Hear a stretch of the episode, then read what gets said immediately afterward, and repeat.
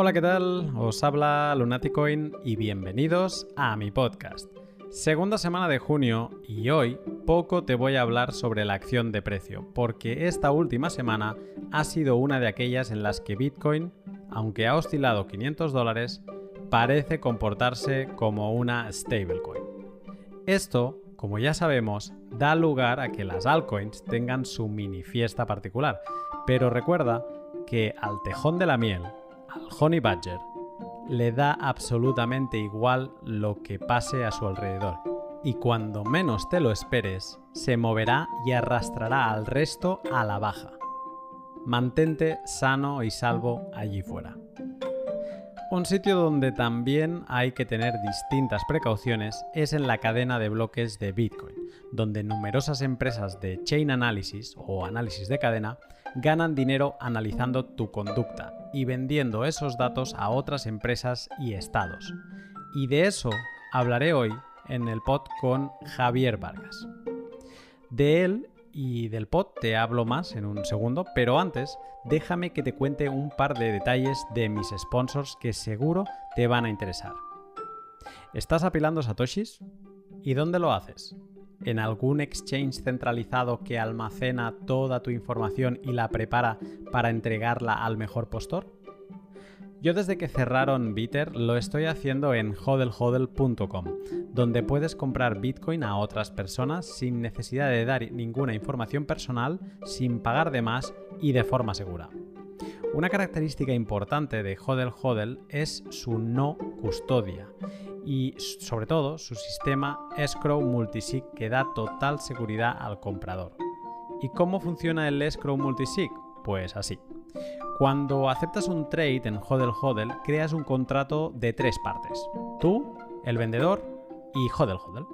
Este contrato es en verdad una dirección multisig 2 de 3 donde el vendedor depositará los bitcoins acordados antes de que tú le hagas el pago.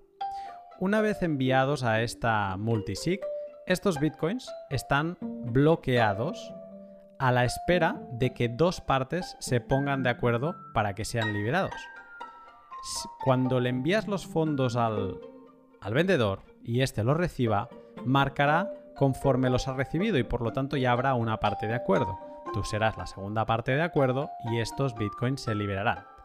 Si algo fuera mal, como por ejemplo que el receptor del dinero desapareciese y no le da el clic a fondos recibidos, entonces ahí es donde Hodel Hodel, como tercera parte, entra en acción y analizará las pruebas de pago y demás para acabar así desencallando los fondos a tu favor. En Hodel Hodel, total seguridad en compras descentralizadas.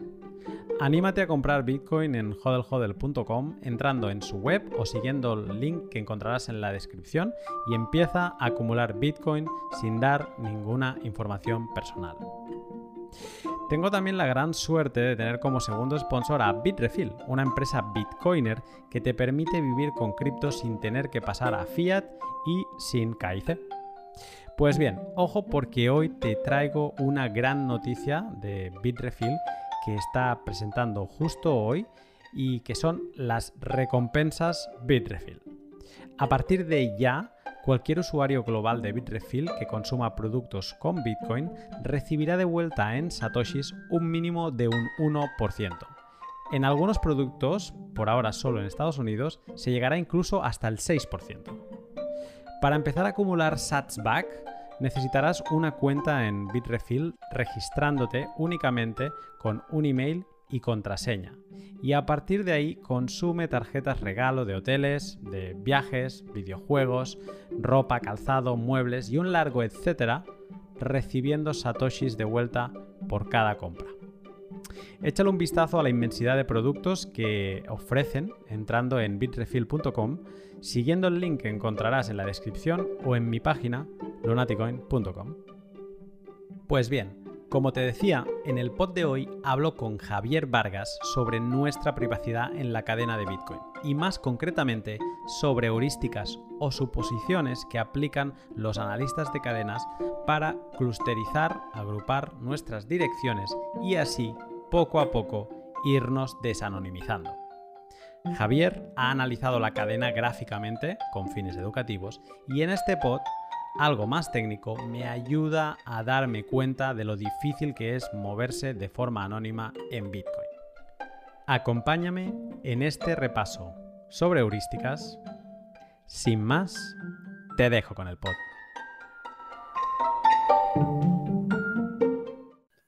Buenas tardes, Javier. Buenas tardes, Donati. ¿Cómo estás?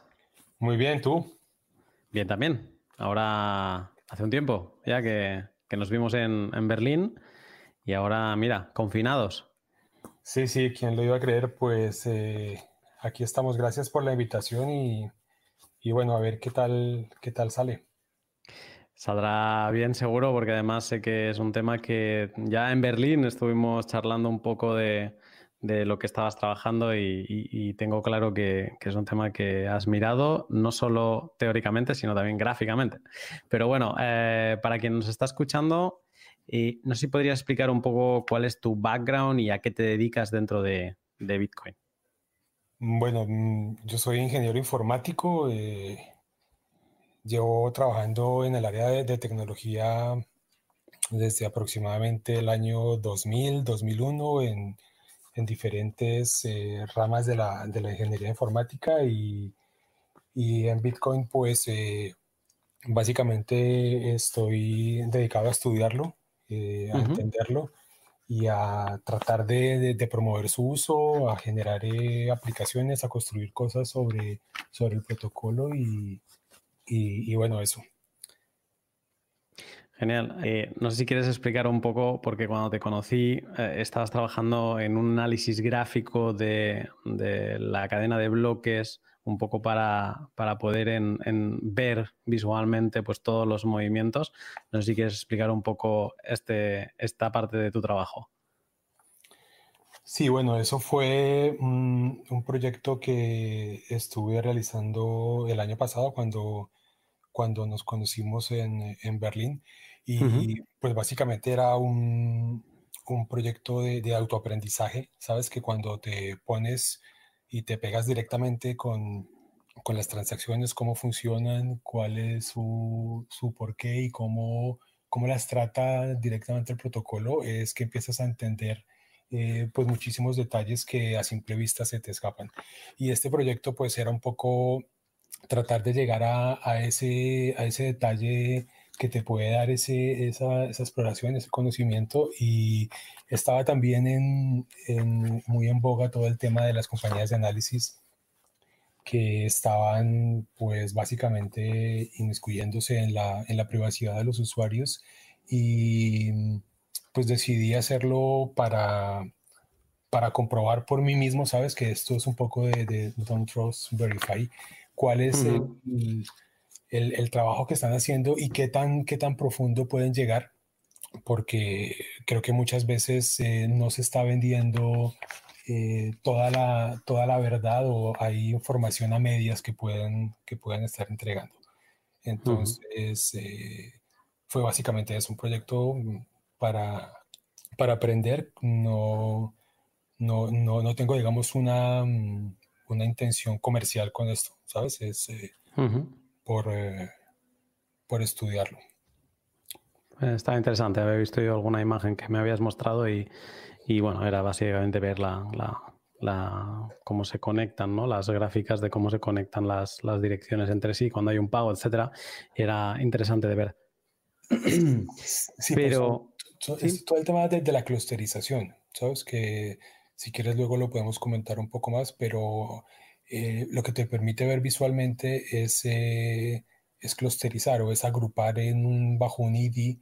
Puede ser un ID numérico o un ID de, una entidad que ya tiene nombre porque lo, lo puedes concluir por un... Eh, porque lo encontraste en internet o por algún algoritmo de búsqueda y cuando tienes agrupadas las direcciones pues puedes empezar a, a, a ver si una entidad que ya tiene un nombre, un exchange o alguien que puso su dirección en Twitter, le, hace un envío a otro y pues puedes empezar a, a tracear hacia atrás o hacia adelante eh, cuál ha sido el camino de, esa moneda. Y es un poco básicamente lo que hacen estas compañías.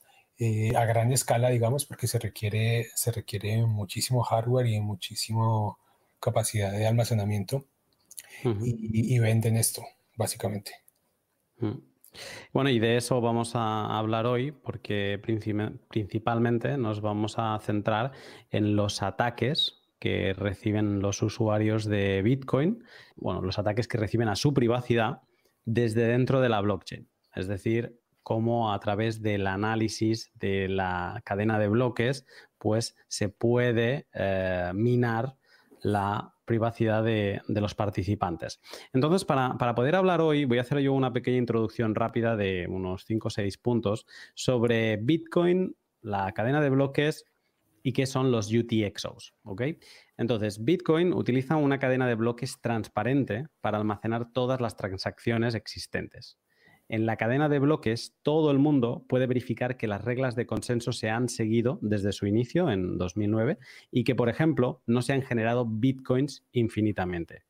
Bitcoin utiliza un modelo de transacciones llamado UTXO, UCHOS, eh, o salidas no gastadas de transacción. Eso sería la, la traducción en español. Estos UCHOS se pueden entender como monedas de oro de valores no, estándares, es decir, que cada moneda puede tener un, valor distinto.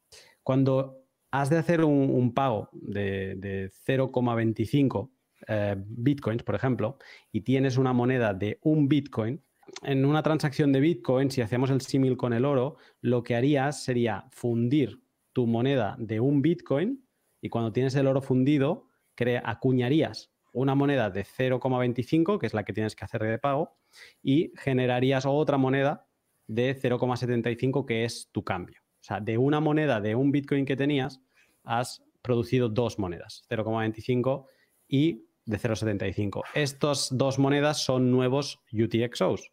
De un UTXO has pasado a dos UTXOs. Pues entonces, todos estos movimientos son trazables y verificables en la cadena de bloque. Entonces, yo te pregunto, ¿cómo se ataca a la privacidad del usuario de Bitcoin desde la cadena de bloques? Vale, pues eh, básicamente lo que se suele hacer, lo que suelen hacer estas compañías es em, analizar cada una de las transacciones que se producen. Tienen sistemas, eh, agentes de software todo el tiempo ejecutándose y cada transacción que se produce eh, dentro de cada bloque, pues es salvada y es analizadas de una manera específica.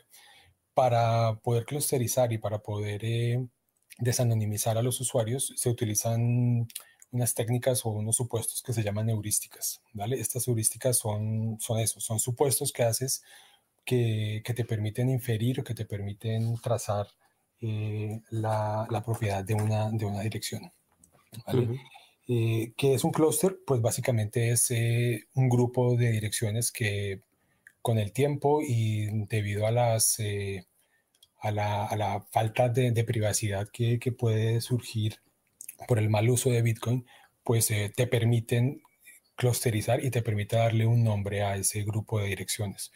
Entonces, eh, por ejemplo, en Internet suelen haber muchísimos sitios donde están listadas todas las direcciones de los, los exchanges más grandes o la gente que pone su dirección en Bitcoin Talk, pues inmediatamente cualquier eh, dirección, cualquier transacción que entre o salga de esa dirección, pues va, va, va, va a sumar a ese clúster y a medida que se va haciendo más análisis y se va haciendo más extracción de datos, pues ese clúster empieza a crecer y empieza a relacionarse con otros clústeres que potencialmente en el tiempo te van a permitir inferir que hubo un envío de uno u otro.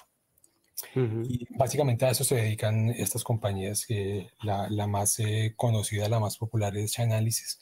Es una compañía americana que surgió alrededor del 2014 o así, pero que hay muchísimas más, ¿sabes? Eh, son cuatro o cinco las que ahora mismo eh, podría mencionarte. Vale. O sea, por lo que tú me cuentas, lo que se ocupan estas compañías que analizan la cadena es de aplicar eh, heurísticas, que son suposiciones, ¿no? Son diferentes supuestos y ahora, ahora te preguntaré por, por ellas, eh, para intentar toda eh, esta cantidad de direcciones que existen, que creo que son 860.000 direcciones de Bitcoin activas, pues agrupar todas estas, digamos que en lugar de tener que mirar una por una 860.000 direcciones para intentar ponerle nombre, lo que intentan es agruparlas, ¿no? que es lo que se le llama también clusterización o clusters, ¿no? Vale. Y entonces, digamos que cuando tienen todas estas direcciones como agrupadas en pedazos más grandes, lo que intentan es ponerle un, nombre, ya sea un nombre como el de un exchange, el nombre de una persona, o eh, le ponen un ID porque la están siguiendo y todavía no, saben quién es ese grupo. ¿Es así?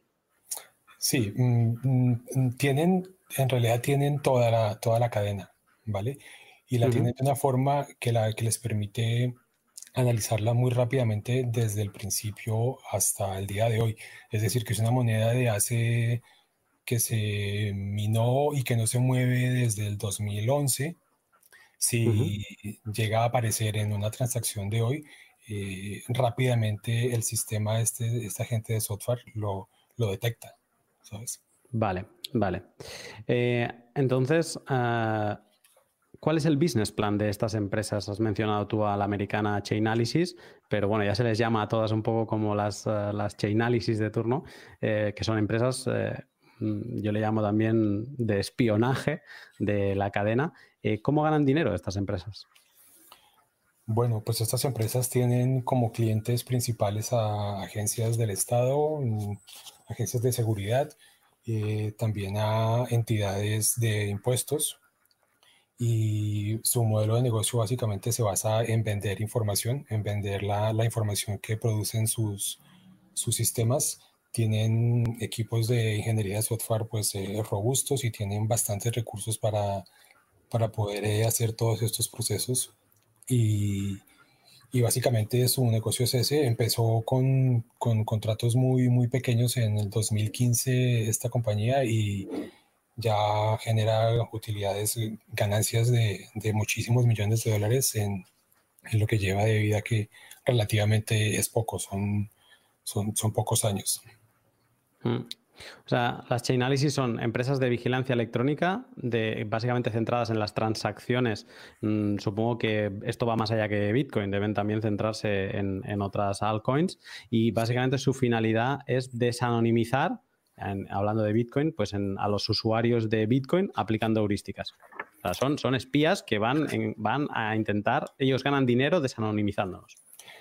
Efectivamente, y fíjate que es un poco curioso su narrativa porque si escuchas algún, eh, algún eh, webinar que han hecho o, lo que ponen en las páginas, su, misión un poco es eh, acercar al mundo financiero tradicional, digamos, a, las, a las criptomonedas con el objetivo de, de permitirles eh, garantizar que no, que no van a entrar eh, dineros ilícitos o de lavado o ese tipo de cosas.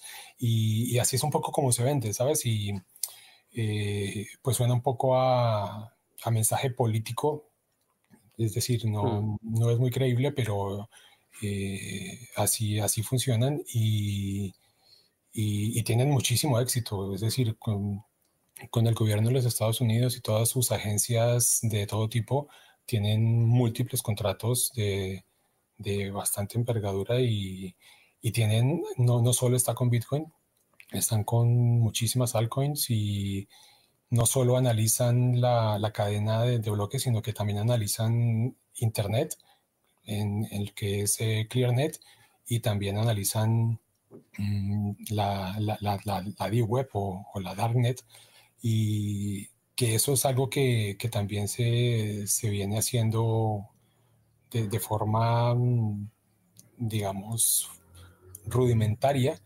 Y ahora, ahora lo que he visto es que están utilizando modelos predictivos y ese tipo de, de tecnología un poco ya más avanzada para, para poder eh, cruzarla, cruzar la información, aunque ya te digo que en muchos casos es información a medias porque direcciones de Bitcoin y de altcoin se crean miles cada minuto y direcciones Onion en, la Deep Web se crean muchísimas también. Entonces, eh, llega un momento en el que su, sistema no, funciona y, pues eh, tiene, tiene un límite, no es 100% eh, fiable no es 100% fiable, pero, ¿dirías que, su trabajo vale la pena, digamos, o en verdad están vendiendo una información engañosa? O sea, ¿son eficientes con el trabajo que dicen hacer? Sí, desafortunadamente son, son eficientes. Eh, existen formas de mm, utilizar Bitcoin mm, medianamente anónimamente, quiero decir, pero si cometes el más mínimo error, eh, ya tu transacción queda expuesta y ya queda asociada, pero son, son muy eficientes, aunque ya te digo que con todas las técnicas que has venido mm, contando en los últimos pods y tal, pues eh, efectivamente es que la, probabilidad de éxito es, es eh, muy, muy, muy baja. Mm. si conocemos, o sea, hemos hablado, ¿no?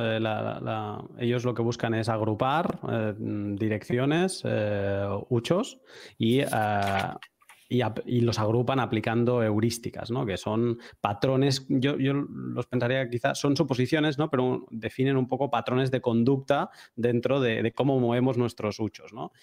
Si conocemos las heurísticas estas suposiciones que aplican los, eh, los, analistas de cadena, ¿podemos ganar al juego de la privacidad en, la cadena de bloques o, aún así es difícil? Pues es una, es una, es difícil, pero no, no imposible. Quiero decir, es una, es una guerra constante entre el control y la, y la privacidad digital.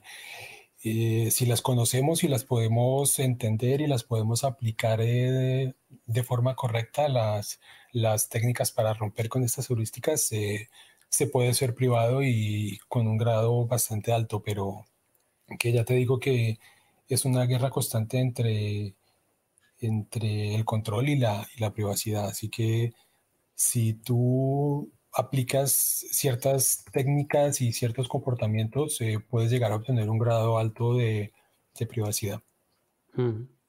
Vale, eh, bueno, pues por lo que ahora vamos, a, me quiero centrar a preguntarte unas cosas sobre los, ataques, digamos, que, recibimos desde dentro de la cadena de bloques y ahora lo comentabas un poco de, cómo cruzan información de la cadena de bloques con información que obtienen de Internet y, demás, digamos, de fuera de la cadena de bloques. De esto te, te preguntaré al final, porque quiero saber un poco cómo, qué, información cruzan, ¿no? Eh, pero volviendo a, la parte de dentro de la cadena de bloques, leyendo un poco sobre heurísticas, he visto que principalmente hay dos grandes grupos de heurísticas, aunque una es muy particular, eh, porque es un grupo, pero solo tiene una heurística y seguramente es la más potente. Hay las heurísticas, hay el grupo de las heurísticas de propiedad que detectan o que buscan eh, detectar un mismo propietario. Y luego hay las heurísticas, eh, recuerdo, eh, suposiciones, se podría traducir esta palabra. hay las heurísticas de detección de dirección de cambio, que lo que buscan es de una manera ir marcando, ah, vale, mira, esta dirección es cambio y esta dirección es pago. Y es, ir separando.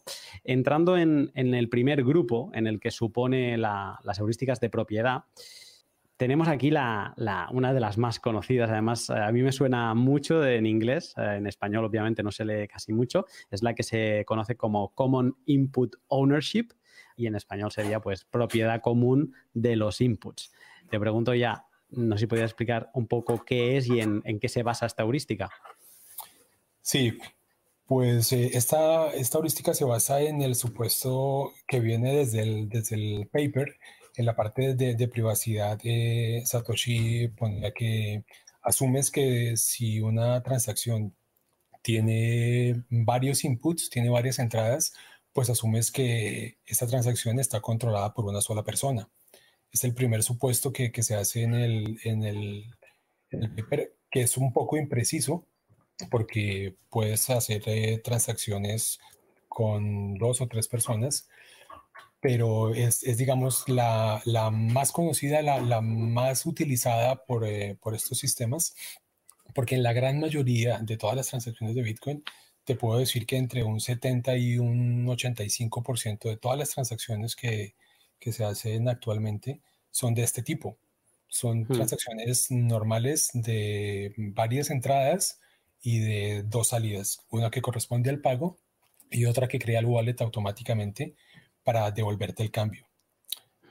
Entonces, eh, si tienes tan, cantidad de transacciones de este tipo, pues eh, es muy fácil encontrarlas, es muy fácil cruzarlas y agruparlas. Hmm.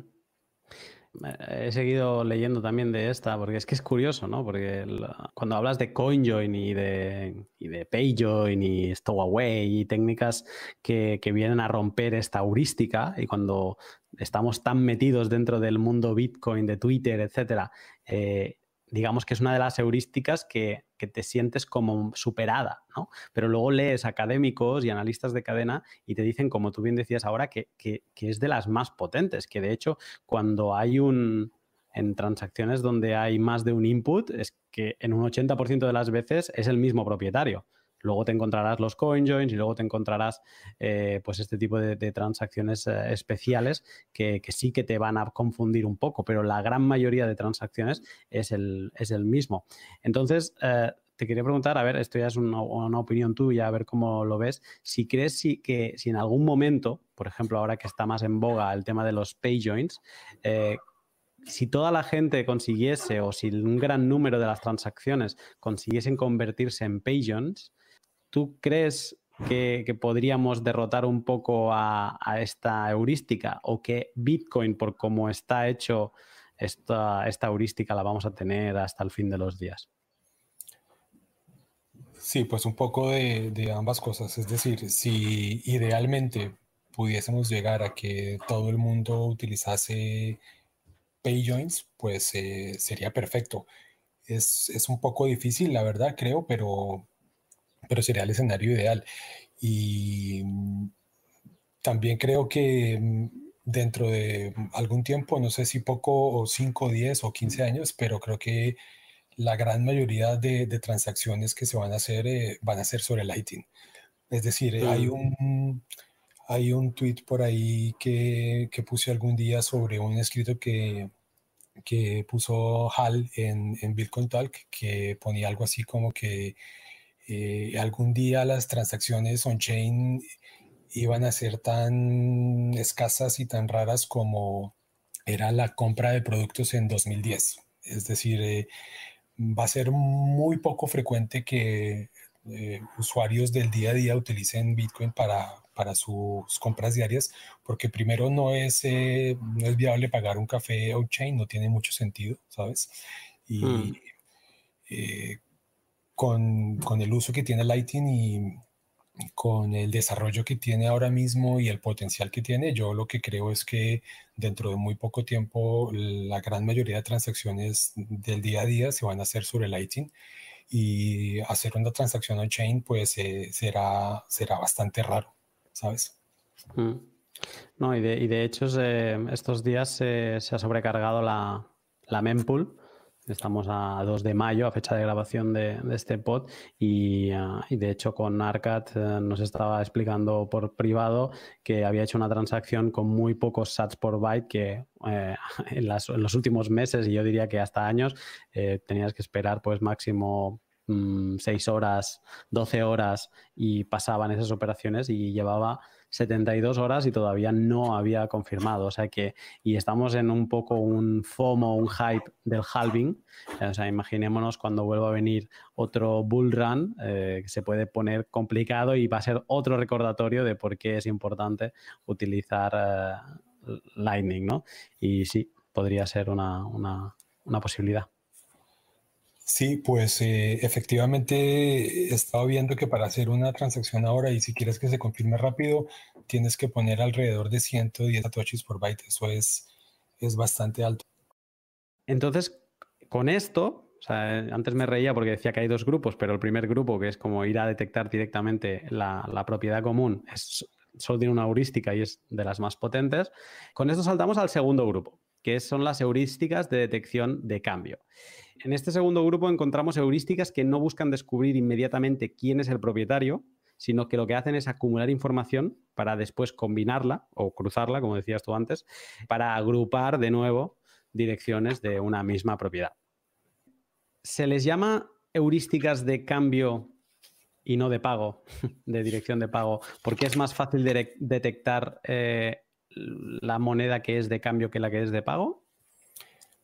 Efectivamente, como, como te decía antes, la, la gran mayoría de, de, transacciones que se hacen hoy en día pues tienen esta característica, es un pago y una, y una salida de menor valor que automáticamente se, se crea para retornar el cambio.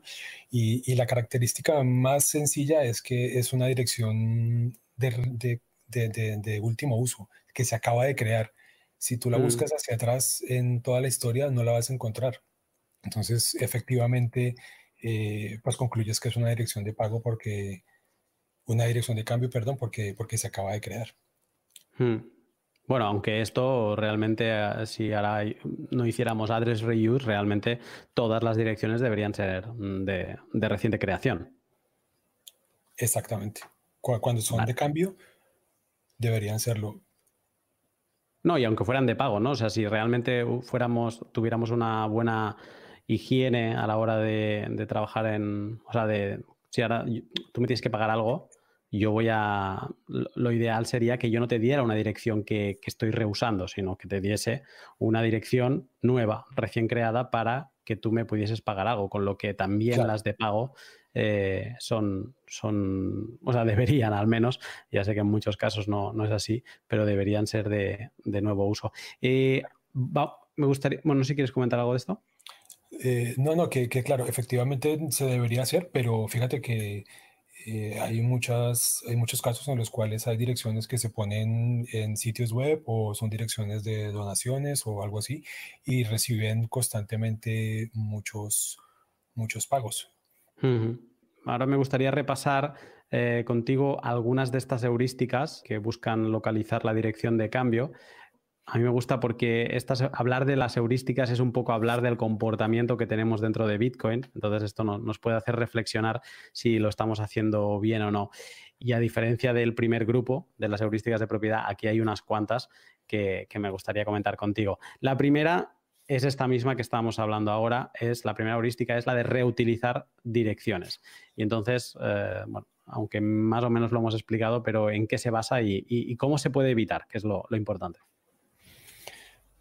Mm, vale, pues eh, básicamente se basa en, lo que te decía, que eh, en algunos casos se suelen colocar direcciones en, o en páginas web o en redes sociales para recibir pagos y automáticamente cuando haces eso, eh, el software ya está asociando que esa dirección pertenece a ti. Es decir, estás facilitando la creación del clúster y la asociación a una identidad real, por lo que cualquier transacción que entre o salga de esa dirección pues automáticamente va a tener eh, una identidad y ya perdiste toda la privacidad. ¿Y ¿Cómo, es? ¿cómo, se puede evitar? Mm, en general, cualquier buen wallet debería eh, generarte una dirección nueva cuando vas a recibir. Eh, en general debería ser así. Y luego cuando vas a gastar, ahí es cuando se pone un poco más complicado porque lo que suelen hacer los, los wallets es mm, primar un criterio de, ahorro en fees. Eh, entonces buscan en todas tus, eh, en todas tus usos disponibles cuáles eh, llegan a sumar el valor que estás tratando de, gastar, y, pero no se fijan si es una dirección que ha tenido muchos usos o es una dirección que ha tenido un solo uso. Y si las mezclas, pues ya estás eh, perdiendo aún más privacidad porque si alguna de las que tenían mucho reuso estuvo asociada a alguna identidad en, un sitio web o en una red social, pues ya todo tu wallet eh, está, está comprometido. ¿Me explico? Sí. Entonces, eh, hay una forma, hay una forma que para los que utilizamos en algún momento Bitcoin Core, eh, hay una forma en la que tú le puedes eh, iniciar un, parámetro que se llama Avoid Partial Spends, que te permite junto con el control de las monedas, automáticamente el software lo que va a tratar es de, a pesar de que puedas pagar un poco más de fee y no sea eficiente en ese sentido, va a tratar de utilizar primero los usos que han tenido un solo uso y no te va a ir a mezclar con otras monedas que has tenido múltiples usos. Mm, entiendo. Eh, a mí, a mí de, esta heurística, o sea, normalmente se asocia con, el reutilizar direcciones, lo que decías ahora, ¿no? Con el clusterizado, que una misma persona, eh, si tú pusiste esa dirección de propinas en Twitter, ¿no? Y Lunático impone esta dirección de propinas en Twitter y va recibiendo pagos, pagos, pagos, pues obviamente se asocia que todos esos pagos son, son míos porque han ido a esa dirección, ¿no? O sea, yo pensaba siempre en la parte del que recibe, pero no me fijaba en que cuando alguien hace un pago a una dirección que está recibiendo que está siendo reusada, ya se queda muy claro que el, otro output va a ser cambio. O sea, queda muy claro etiquetar cuál es el pago y cuál es el cambio. No hay dudas. Efectivamente, ese va a ser el cambio. Y luego ya eh, ese otro clúster está, está por lo menos agrupado. Sí, es, importante. De nuevo, no reutilizar direcciones es de las cosas más sencillas que se pueden hacer para, para mejorar tu privacidad y es algo que es seguimos haciendo. Sigo viendo a famosos poniendo su, su address y, eh, y, no es la manera correcta de hacerlo. Pero bueno, es decir, mm, puedes tener múltiples wallets, ¿sabes? Que el hecho de que uno lo tengas comprometido mm, no significa que no utilices otros, pero en general nunca deberías reutilizar una dirección. Pero sí, hay muchísima gente que lo pone en Internet y en cuanto pones algo en Internet, automáticamente hay algún software que está leyendo, está leyendo Twitter, está leyendo Bitcoin Talk, que está leyendo Reddit, y si detecta una, dirección de, de, Bitcoin de cualquier formato, bien sea Legacy o, o Bench o lo que sea, automáticamente queda salvado en algún sitio y queda asociado a esa identidad. Eso es transparente que lo hacen, es decir, en cuanto tú pones algo en Internet, eh, múltiples agentes de software están asociando tu comportamiento digital. Digamos que no, no solo es, eh, no, sé si lo has visto cuando escribes algo en Twitter, eh, inmediatamente el, el, boot de Twitter internamente un agente de software eh, lee lo que tú acabas de poner y si pones una página web, un link a una página web, el boot de Twitter va y lee esa página web. O sea, que, todo lo que tú pones en, en Internet eh, inmediatamente está siendo asociado y está siendo, o por lo menos está quedando en algún log.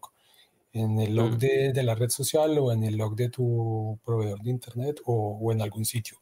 Pero que hay que ser muy, muy cuidadosos con lo que pones en Internet y tener muchísima, muchísima precaución. Sí, muchísima precaución en esto. Y pasamos a la segunda heurística, esta creo que, va a ser más interesante para muchos, que es la huella digital de las wallets. O sea, de nuevo, una heurística para detectar direcciones de cambio. ¿Cómo se puede detectar direcciones de cambio con una huella digital de las wallets? Sí, pues mira, esa es una, es una que es bastante interesante porque básicamente lo que hacen es analizar el, tipo de, firma o el tipo de, transacción a nivel de los bytes que se generan en esa transacción y por, descarte, digamos, si ves que en una transacción típica eh, se van enviando dos o tres veces eh, valor entre, entre distintas direcciones, y luego tú empiezas a analizar cada una de esas eh, firmas y esas transacciones a nivel de los bytes y puedes ver que tienen la misma huella, pues eh, automáticamente puedes concluir cuál es diferente a la otra y concluir y saber exactamente cuál es la dirección de cambio. Entonces, mm. la, forma como se crea la, transacción a nivel de los bytes es eh, la forma que utilizan para poder eh, detectar y agrupar la dirección de cambio.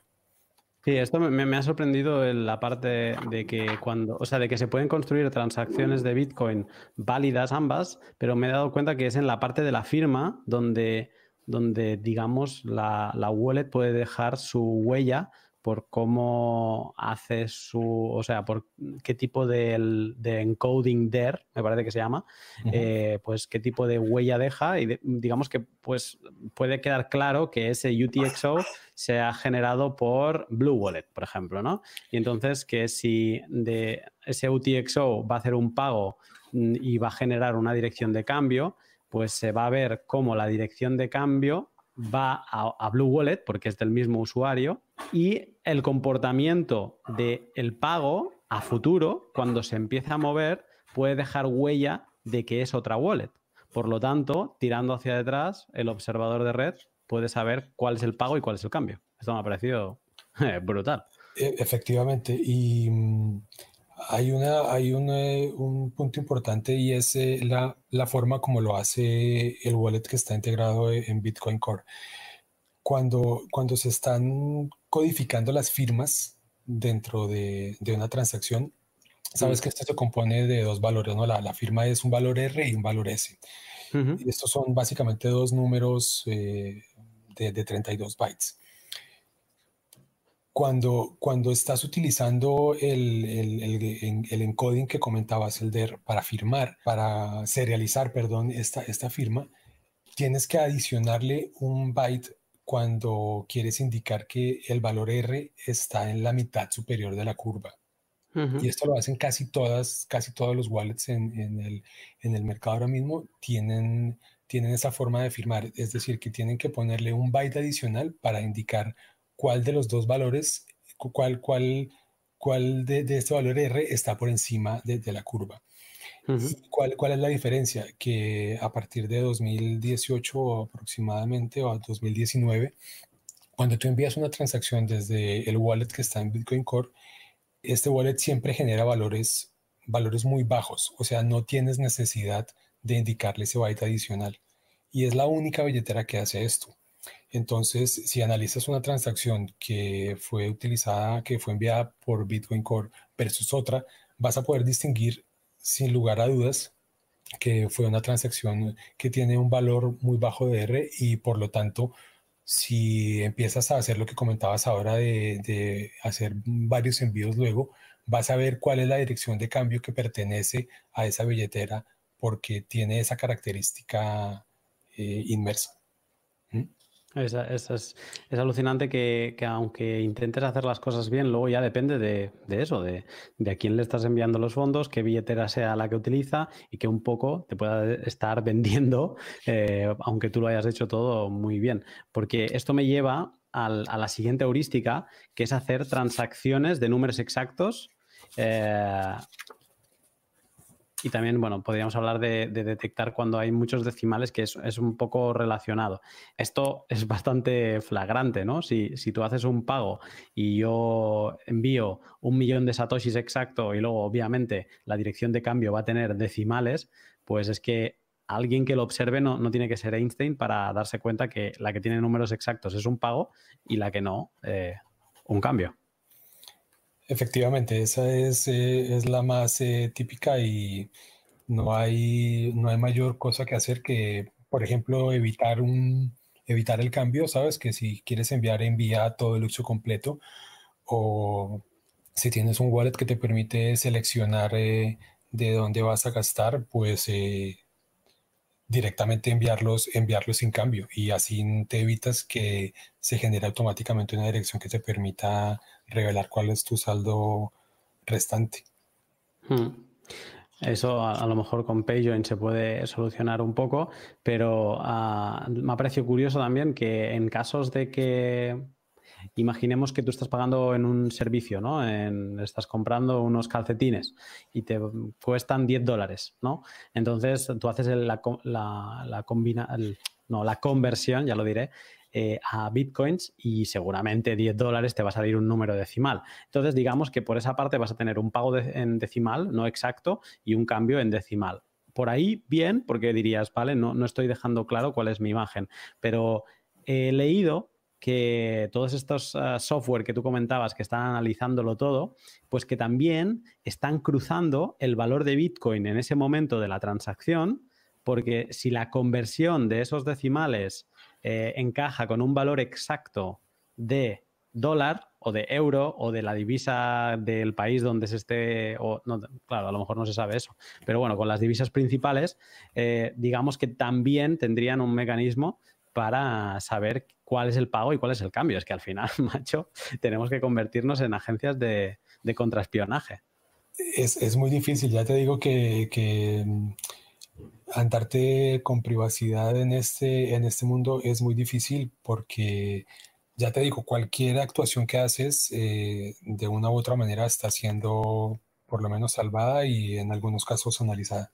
Perfecto. Entonces ahora tenemos la, cuarta heurística que, estamos comentando del grupo de cambio, que me parece interesante, que es la de replace by fee. Entonces, no sé si podrías explicar, aprovechando la, pregunta, pues qué es el replace by fee y, cómo se eh, y cuál es esta heurística que, tiene que ver con el replace by fee.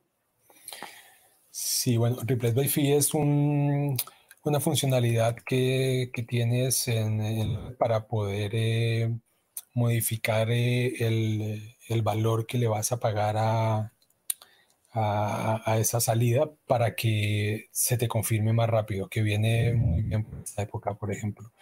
Entonces, si reenvías una nueva, una nueva transacción que reemplaza esa anterior para lograr que se te confirme más rápido, pues eh, seguramente lo que vas a hacer es que vas a reducir un poco el cambio que estás haciendo porque vas a, subir el valor del fee y vas a dejar en evidencia cuál es el pago y cuál es el cambio. Sí. Dejando, dejando esto del, replace by fee atrás, y tenemos la heurística del consumidor. Entonces, no, sé si, que además aquí incluye el, tema del, del batching, no sé eh, si de esta podrías explicar algo más, en qué se basa. Sí, bueno, esta, esta es un poco mm, determinar por la cantidad de entradas y de salidas que tienen las, transacciones, qué tipo de usuario está, está utilizándola.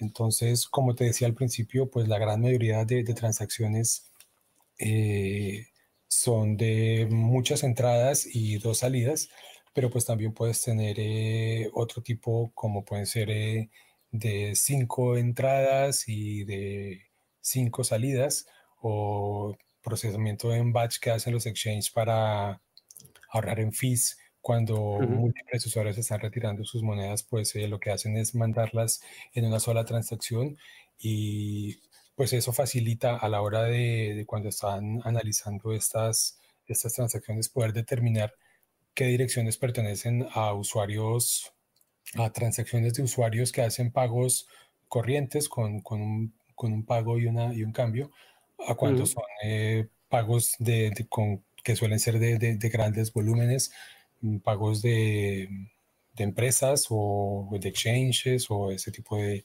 cosas. Mm.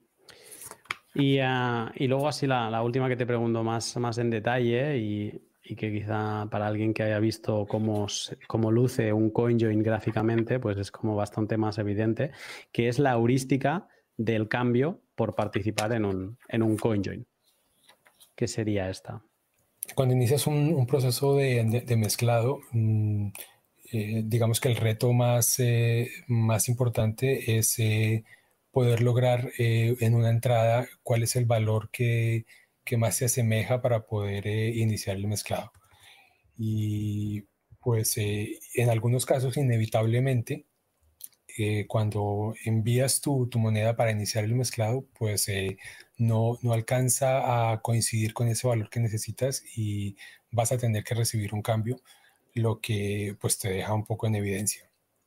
Entonces, eh, el mecanismo que utiliza Whirlpool, por ejemplo, de crear una transacción cero a partir de la cual tratas de, unificar esos valores para poder iniciar eh, el mezclado, pues eh, es, el, mecanismo desde mi punto de vista ideal para poder lograr una entropía del 100%.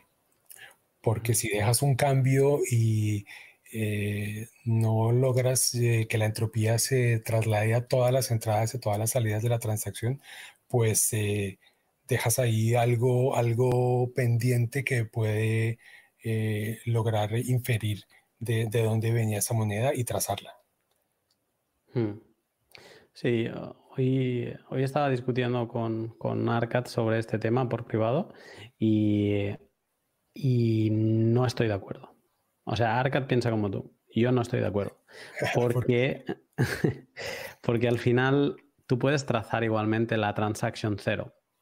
Y de la misma manera, o sea, Whirlpool lo que hace es, lo hacen dos veces, pero tú tienes, eh, hablamos de Wasabi, ¿no? En Wasabi tú entras con todo tu, tu gran input y eh, digamos que es en la, dentro de la transacción donde luego ya se divide y obviamente si tú sumas el, pues todos los inputs que son iguales, si tú has entrado con tres y medio y estás saliendo con eh, inputs iguales de un Bitcoin, pues sí, claramente vas a encontrar un cambio que va a ser de 0,5, que es, la vuelta de, esos tres y medio, ¿no?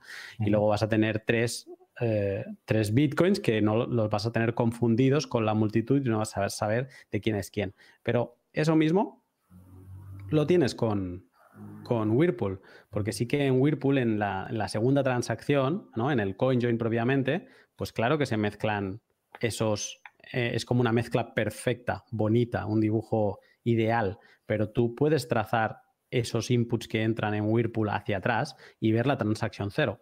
Y si tú ves la transacción cero, vas a ver todos los inputs que son iguales.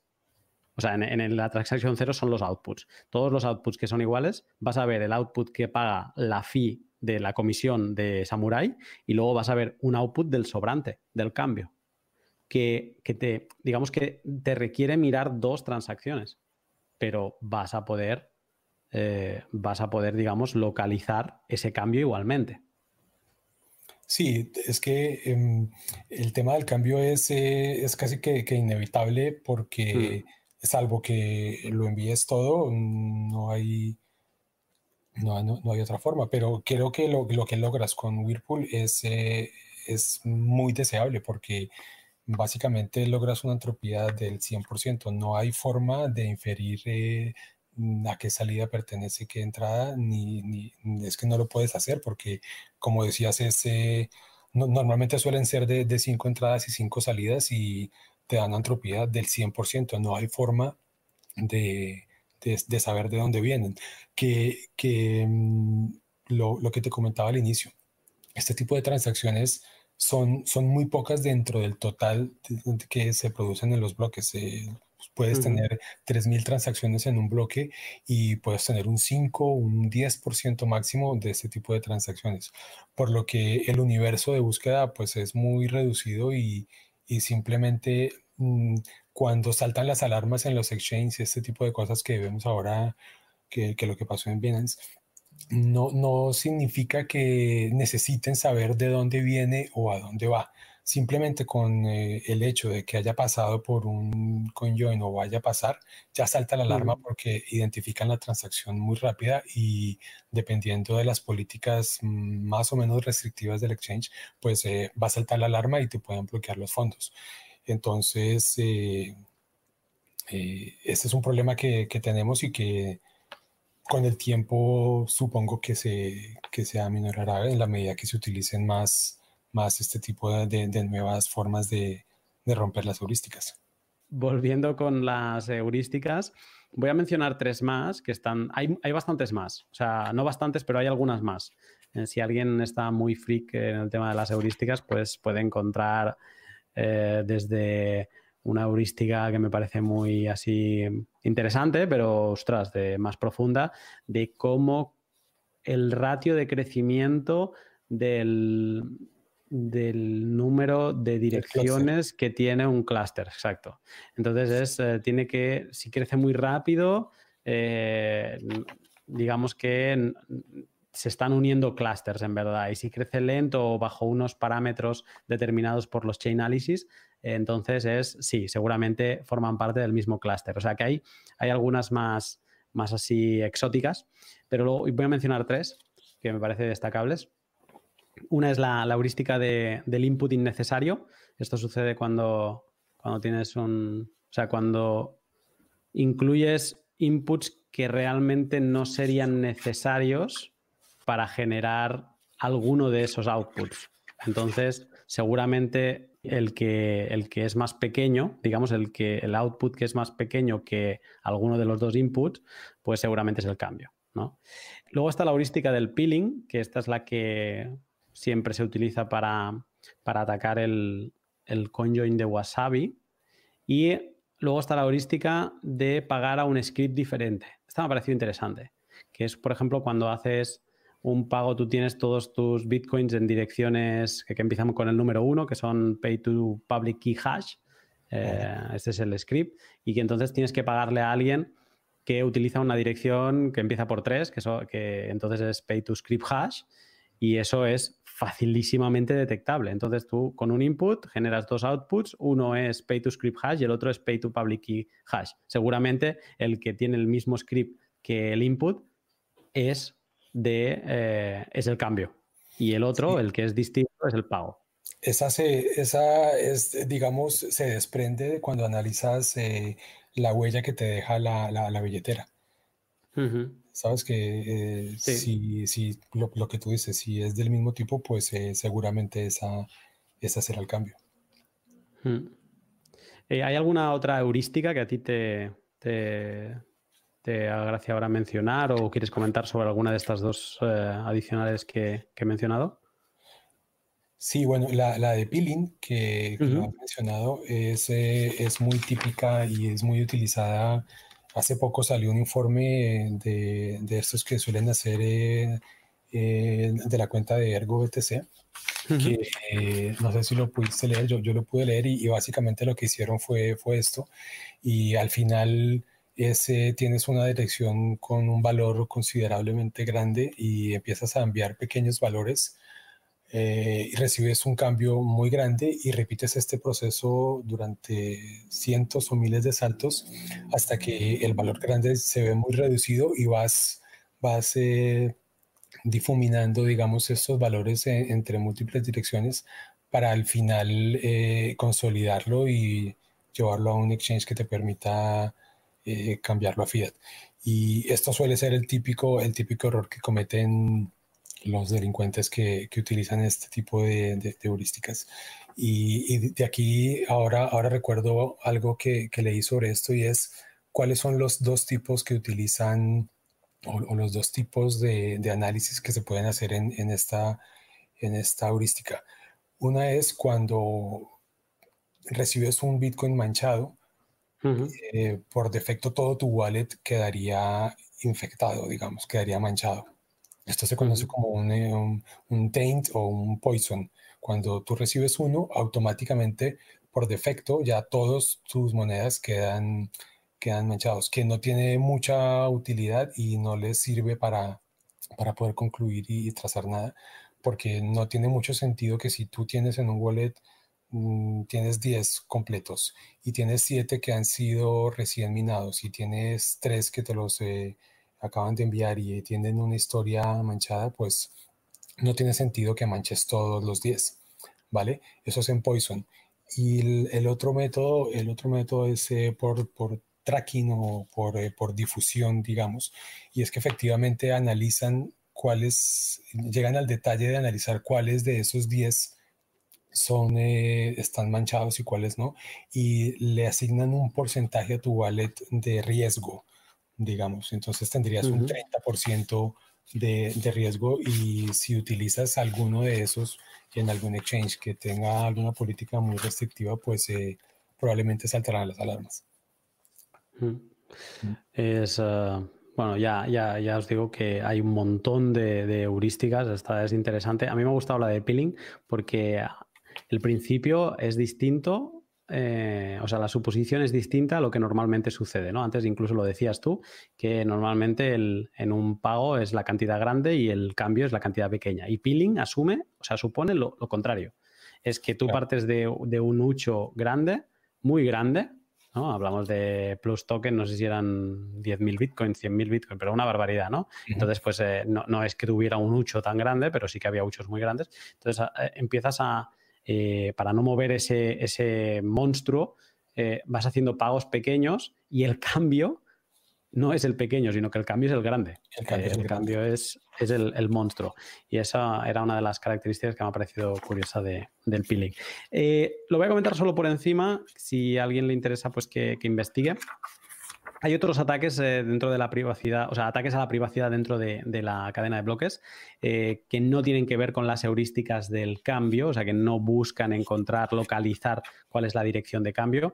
Y ha habido dos que me han parecido interesantes, que son los pagos exactos sin cambio, eh, cuando tú haces, pues si tengo un Bitcoin y hago un pago y es de ese Bitcoin entero clavado, sin ningún input más, no. O sea que básicamente estamos apretando el botón max cuando eh, estamos en nuestra wallet, pues eso, eso supone que te lo estás enviando a ti mismo. Cuando te estás moviendo una cantidad entera, eh, lo que suponen las chain analysis es que te lo estás enviando a ti mismo. Y luego una que me ha parecido muy interesante es la reutilización forzada de direcciones. Y es que, bueno, si hay una dirección conocida en, en Internet tuya, aunque no tenga ningún Bitcoin, pues lo que hacen es enviarte una cantidad mm, relativamente pequeña no confundir con Dust Attack, porque esto además cuando lo explican, explican que esto no es un Dust Attack, pero te envían una cantidad relativamente pequeña y esperan a que tú incorpores ese input eh, en otra transacción, a fin de descubrirte otras direcciones que quizá no sabían, no tenían descubiertas que eran tuyas, pero por ejemplo, ahora que cuando estuve investigando la historia de CoinJoin, Gregory Maxwell ponía su dirección para recibir propinas, para crear un fondo, etcétera, ¿no? Pues imagínate, tú le envías ahora a esa dirección eh, 100.000 satoshis o 10.000 y esperas a que los utilice. Y entonces a lo mejor le descubres otra dirección a Gregory Maxwell que, no era pública y no era conocida. Y esto me, ha parecido interesante. Eh, no sé si tienes... ¿Sí?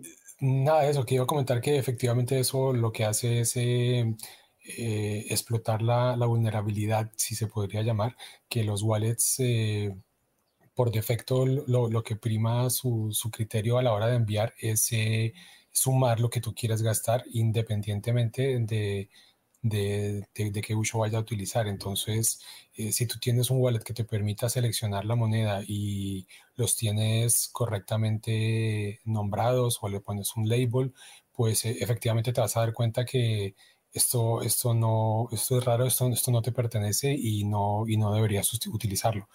Pero claro, esto no hay muchos wallets que te permitan utilizar eh, esta funcionalidad para seleccionar los suyos. Así mm. que... Bueno, es una reflexión más, igual que empezábamos diciendo, no reutilicéis direcciones, es como una máxima, no solo por vosotros, sino por quien os está pagando, porque estáis dejando claro qué dirección es la de cambio para esa persona. Eh, la cosa que se desprende de, esta parte es coin control. Cuando vayáis a gastar eh, coin control y si utilizáis una wallet eh, que tenga etiquetas como Electrum, Wasabi, pues utilizad etiquetas porque entonces si veis algún input que no tiene etiqueta, podréis tener, o sea, podéis tener la sospecha de que os están haciendo un, un intento de ataque de, este tipo. O sea, el coin control y el no reutilizar direcciones es, como un, must. Eh, esto sería la... ¿Sí? No sé si quieres añadir algo más. No, no, no. Dale, Ah, vale. Esto sería la, la parte de las heurísticas que hemos estado repasando y son las suposiciones desde dentro de la cadena de bloques, pero también luego cuando han hecho todo el clustering de direcciones, eh, las, compañías de análisis eh, buscan eh, cruzar, como tú decías al principio, estos clusters con información de fuera de la blockchain.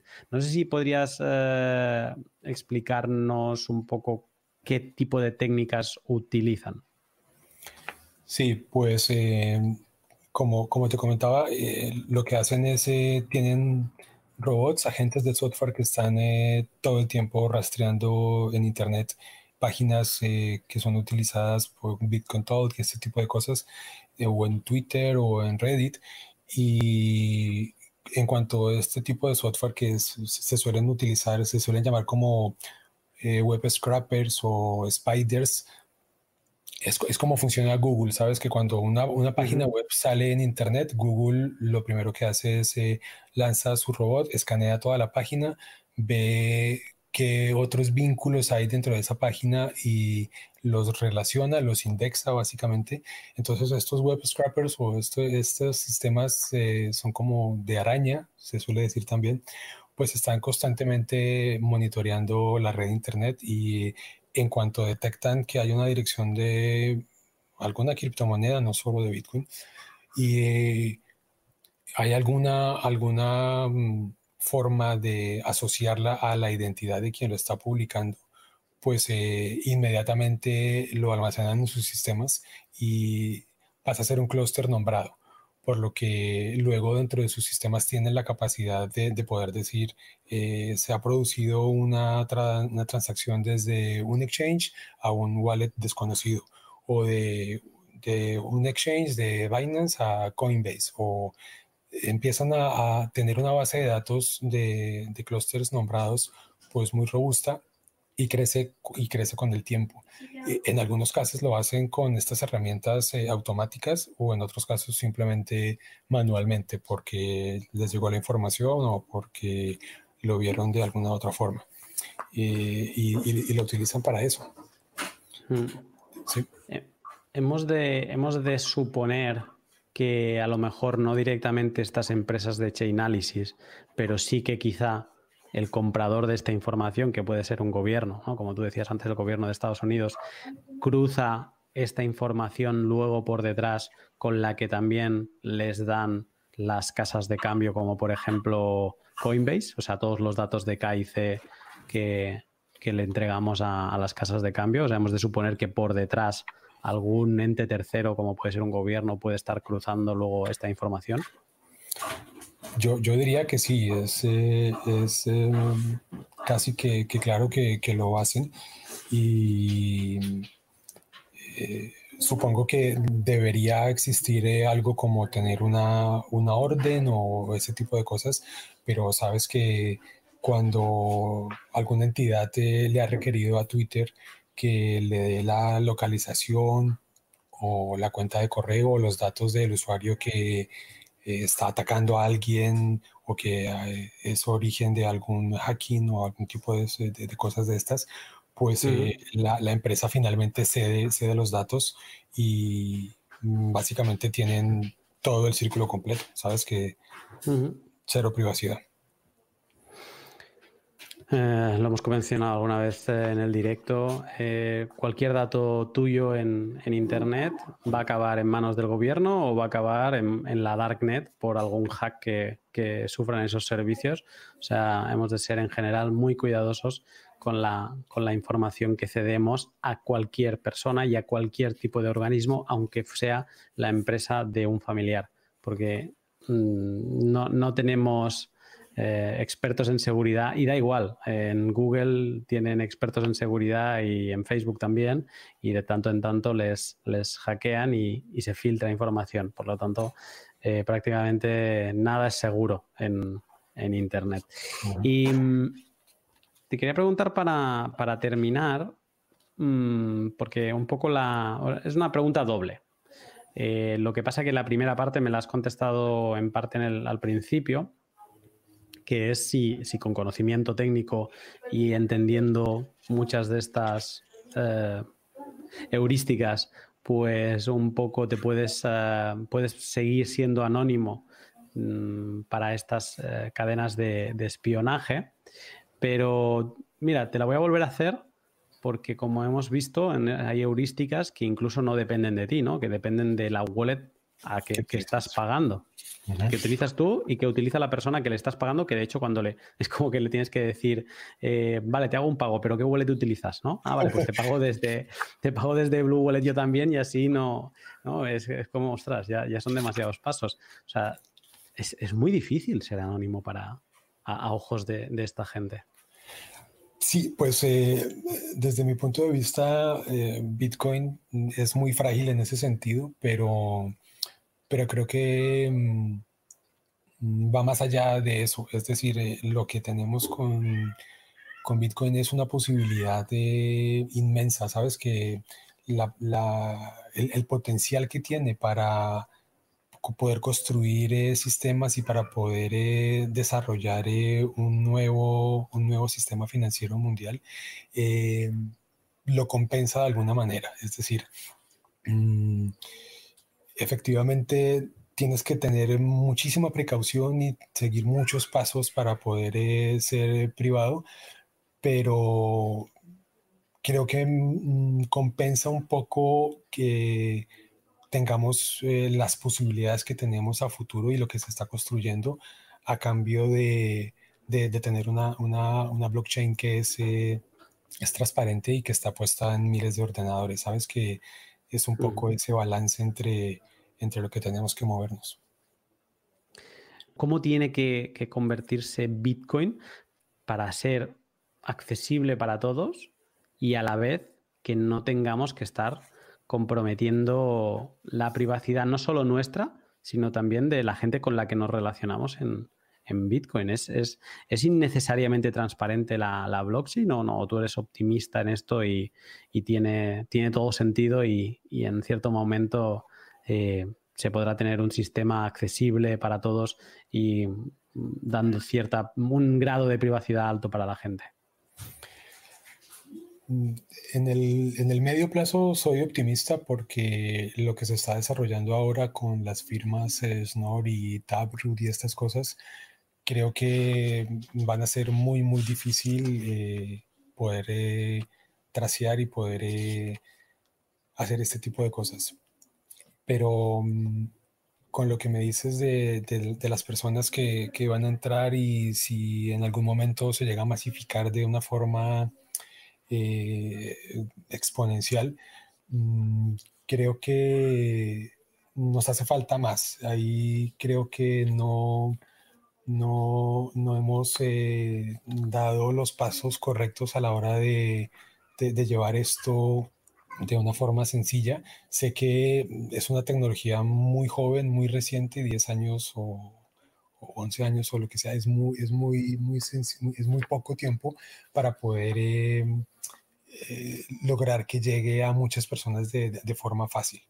Pero en el medio plazo yo, yo creo que se puede lograr con los desarrollos que, que vienen y con, con mucha educación, con, con la labor que, que, tú haces, por ejemplo, creo que ese es invaluable porque a, medida que pasa el tiempo se va llegando más gente y se va entendiendo el mensaje y, en algún momento puede que no haga falta que todo el mundo sepa eh, cómo va una transacción, eh, que tiene entradas, que tiene salidas, que tiene cambio. En algún momento puede que simplemente eh, lo que espera un usuario normal es que lo envíe, que funcione y, ya está. Sabes que ese sería como el objetivo final. ¿Será Lightning la solución?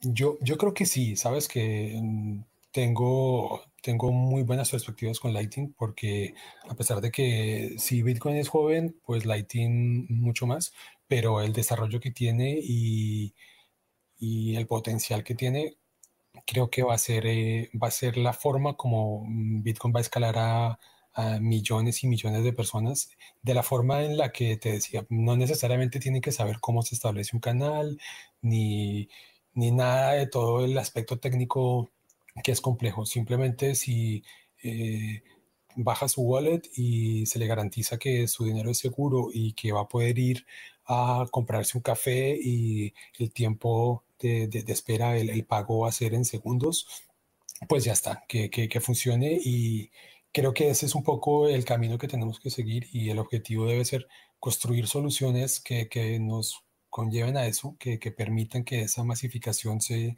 se haga y la forma es, es construyendo, es eh, investigando y construyendo sistemas que, que faciliten eso. Perfecto.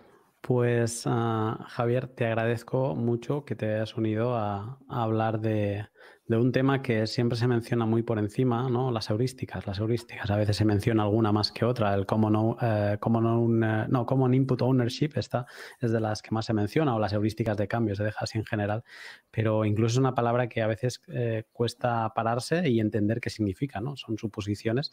Y, te agradezco que te hayas unido a, aclararnos un poco, pues, qué es cada heurística, o al menos de las más eh, relevantes y, que podamos movernos con un poquito más de privacidad, aunque hemos visto que es, que es difícil por la, por la cadena de bloques de, Bitcoin. Si alguien te quiere seguir un poco la pista, no sé si tienes algún canal donde, donde te puedan seguir y donde te puedan localizar.